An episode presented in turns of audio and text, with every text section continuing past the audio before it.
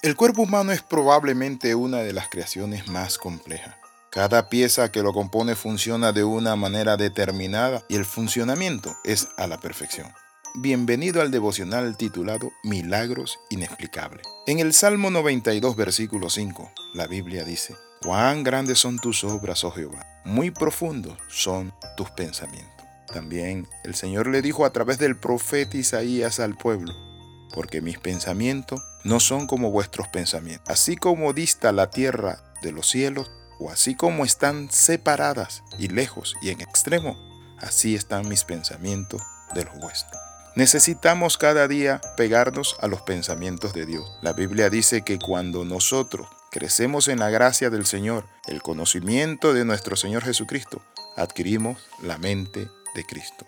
Quiero hablarle de muchos elementos importantes por eso es que cuando hablamos de la medicina que se especializa en diferentes áreas del cuerpo, los médicos se quedan anodadados. Pero lamentablemente hay muchas veces que la medicina no logra aportar la cura definitiva. Inclusive los médicos impíos le dicen a las personas, solo Dios puede hacer un milagro. Y es ahí donde los médicos tienen que depender de Dios. Es ahí donde en muchas ocasiones experimentamos los milagros inexplicables de Dios. Acciones en las cuales no hay explicación científica, pero se revierten pronósticos que parecían definitivos, porque para Dios no hay nada imposible. Uno de los nombres de Dios en el Antiguo Testamento es Jehová Rafa, que significa yo soy tu sanador. En este devocional te vamos a presentar algunos casos en que solo un milagro puede explicar lo inexplicable. En el caso de un hombre que se despertó de un coma de 19 años, un ciudadano polaco llamado Jan Gaseski. Tuvo 19 años en coma tras haber sufrido un accidente ferroviario en su trabajo. En el año 1988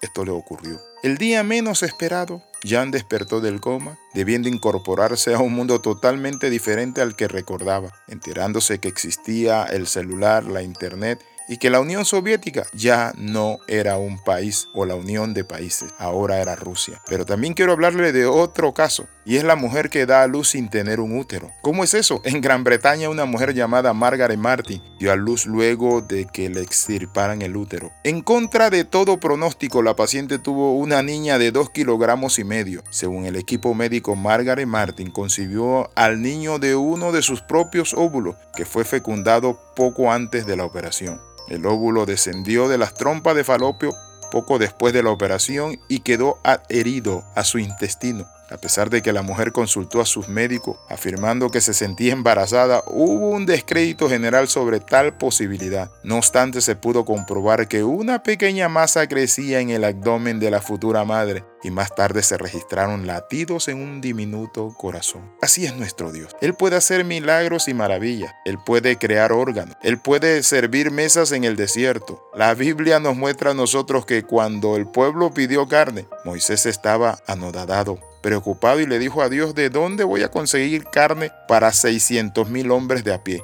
¿De dónde voy a conseguir tantos peces? ¿Acaso el mar me dará todos sus peces? Moisés ignoraba que para Dios no hay nada imposible. Y Dios le dijo, se ha cortado mi brazo para hacer milagro. Y envió una nube con millones de aves donde comieron por muchos días. Nosotros debemos confiar en ese Dios maravilloso. Por eso el salmista David dice, cuán maravillosas son tus obras, cuán maravilloso eres tú, oh Dios. ¿Conoce usted al Dios de maravilla, al Dios de milagro, al Dios que da paciencia y paz, al Dios que cambia un alcohólico, al Dios que transforma la vida de una familia, al Dios que levanta al pobre el muladar? Conocer estos testimonios de milagro hace que se despierte en nosotros la esperanza, pero también quiero hablarle a aquellos que padecen una enfermedad o están viviendo una dificultad que pareciese no tener salida. Esto a nivel de su salud, pero hoy quiero compartirte algo. Para Dios no hay nada difícil. Oramos. Padre, en el nombre de Jesús te pido que toques ese hígado y lo sanes, oh Dios del cielo y de la tierra, ese páncreas. En el nombre de Jesús de Nazaret, Padre Santo, que tú puedas crear órganos internos, oh Dios Padre del cielo en este momento que reciban un toque sanador las personas que nos están escuchando. Que en este momento, Padre, toda enfermedad sea desarraigada y cortada. En el nombre de Jesús, un toque sanador, Padre, sobre estos cuerpos enfermos, sobre esa dolencia, esa necesidad, esa tristeza, esa prueba. Creemos, Señor Padre Santo, que usted interviene en nuestras vidas y que todo cambia y obra para bien de los que te amamos. Por Jesucristo, tu Hijo. Amén. Si usted recibe un toque sanador, un milagro, una respuesta, escriba al más 502 42 45 60 89. Debemos ser agradecidos. Le saluda el capellán Alexis Ramos. Nos vemos en la próxima. Que el Dios de los cielos les bendiga, haga resplandecer su rostro sobre usted y ponga en ti paz. Bendición.